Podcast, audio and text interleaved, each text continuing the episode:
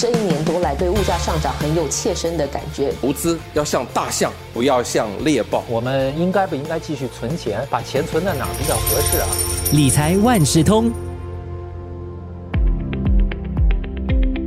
你好，我是九六三好 FM 的德明。前几年市场利率维持在一个低的水平，向银行贷款买保险产品赚取回报率和利率差价就显得相当吸引人。但是去年呢，这市场利率就快速攀升，在这之前贷款买保险的顾客就发现了每个月偿还的利息显著增加了，也超过了可以获得的分红，反而成了倒贴。这一期的早报播客理财万事通就邀请联合早报财经新闻副主任胡渊。文让你了解什么是保费融资，还有陷入贷款高利率困境的民众应该怎么办？岳文好，德明你好。刚才提到的保费融资啊，有些人可能没听过，请你介绍一下什么是保费融资好吗？好啊，其实简单来说，它就是向银行借钱去买保险产品啊。最多用这个融资，就是贷款买保险呢，比较多的是年金产品啊，或者是那种万能寿险计划啊，这些数额可以比较大一些。比如说一次过你可能我要投保几万元呐，通过这个贷款，你可以把这个几万元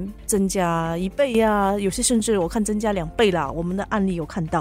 那么买了之后呢，每个月当然要还银行利息啊。然后这个做法在前几年低利率的时候，我相信银行是非常积极的在推销，因为顾客也很喜欢嘛。因为如果我贷款每个月才一点多个八仙的利率，那么如果说这个产品分红正常来说百分之三，那我就等于是赚差价。听上去是非常的不错了，但是问题是你投保之后，这个保单其实也算是一个抵押品，是给银行作为抵押贷款呢，所以利率才会相对这么低了。嗯，可不可以打个比方，有没有个实际的例子？嗯，我们其实最近就收到两个读者哈，他们写电邮来说，去年买了一家保险公司的单期保费终身分红保险计划，就是一次过还那个保费投保。他这边是过了一年多以后开始每个月分红给你。他原本呢是打算买十四万元，可是那个客户经理跟他推销，最后他还贷款三十六万元哦，相当的多。那那时候呢，银行的贷款利率是一点五个八仙呐，那个时候去年的时候。可是大家都知道，去年三月后来就一直在加息嘛，那个利率到现在它已经是涨到了四点四个八仙。他告诉我，九月份他那个月还的利息是一千两百多元，是等于是去年三倍这样子啦。而且他还没有开始拿分红哦，因为他买了才一年多嘛。就算是拿分红，大概三点多一点的那个回报率，就好像感觉真的是倒贴了，是是倒贴，出的比进的多了。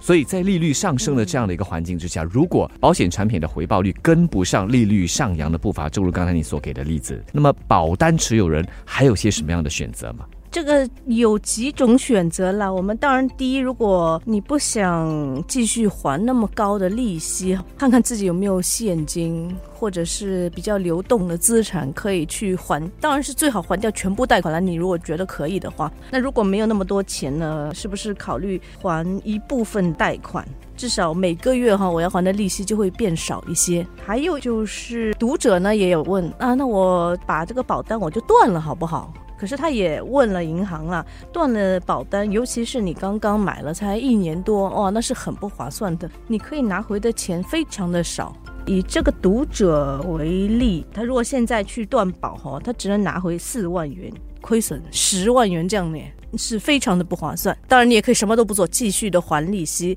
还利息可能会超过你的分红，但至少等到你全部还完了之后呢？至少你还有这个保单，到时候可以赔偿你一部分的钱呐。如果有些什么疑问的话，当然可以参考这保单说明书。但是有时候这个说明书还蛮复杂的，蛮难理解的，是不是应该找一个财务顾问来做咨询？其实你要选择的话，要真的值得信赖的啦，最好是独立的那些财务顾问，他不是通过这个来从中赚钱，至少要给你一个比较客观的意见呐。你要跟他比较坦诚，说你现在的财富情况是怎样的，才能做出比较好的判断了。嘛，所以你可能这样问我，我也问专家，专家也说不出到底什么是最好的方式啦。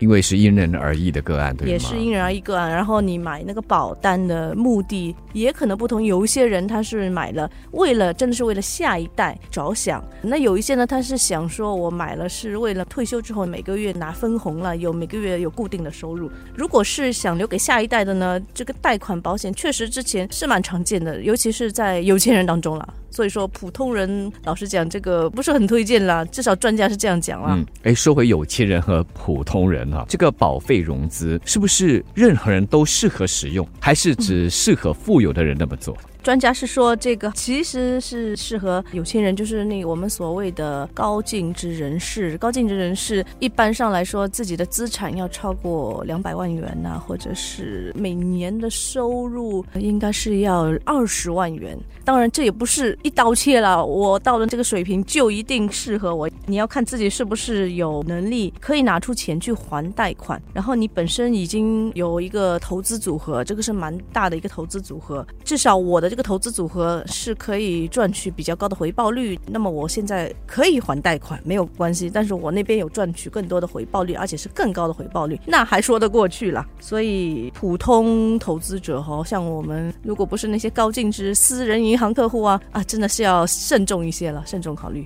跟那个贷款买投资产品啊，有时候是有点像的啦。大家其实有听过杠杆这个词吗？杠杆大家都应该知道，这是个高风险的，所以这个保费融资其实也算是比较高风险的啦。所以对消费者来说，这两个概念要抓清楚，那就是利率还有保单的预期收入，要经常拿来做一个对比，对吧？这个我相信大家，因为过去十年习惯了低利率，真的大家都没有想到这个利率上的那么快，接下来预计会维持的比较久，大家都忘了利率会上涨这回事情吧？嗯。所以大家真的要给自己提个醒，这些利率哦都是会变的。那么保单的预期收入其实是根据保险公司它的投资回报率来决定。我们对投资回报率不要有太高的期望值了，因为每次保险经纪他一定会跟你讲哦，如果你看我们过去是这样的回报率，然后预计可以拿到这样的回报率，这个也要小心啦，因为过去不能代表将来嘛，都是这样子的。了解。那么说到现在的这个利率环境啊，这保单持有人是可能需要自掏腰包来支付贷款利息。记得可以这么说吗？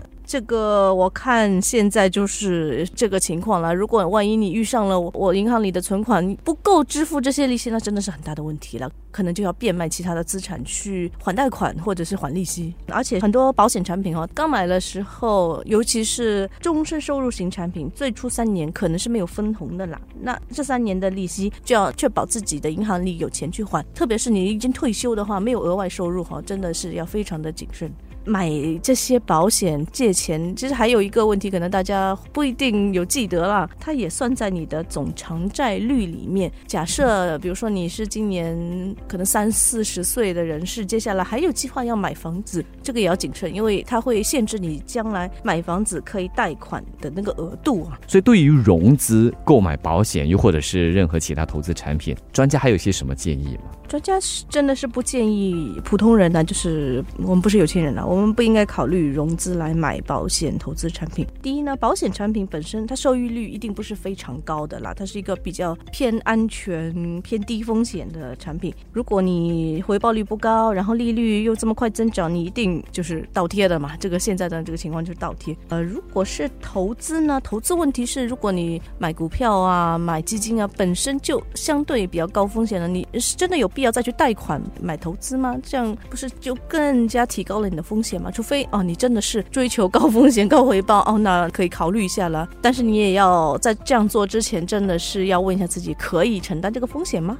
因为虽然杠杆可以让你的投资回报翻倍，甚至翻好几倍啊，你的亏损也会翻好几倍哦。你可以承担这个风险吗？好的，今天的理财万事通，请了联合早报财经新闻副主任胡渊文给大家解释了这个概念。那就是保费融资，简单的说就是投保人向银行贷款购买保单这一决定的利与弊，还有所要注意的事项。再次感谢原文，谢谢德明。理财万事通与你分享既专业又易懂的财经知识。播客由新报业媒体联合早报制作，我是九六三好 FM 主持人思源。完整版 Podcast 可在早报 .sg、Audio 以及各大播客平台收听。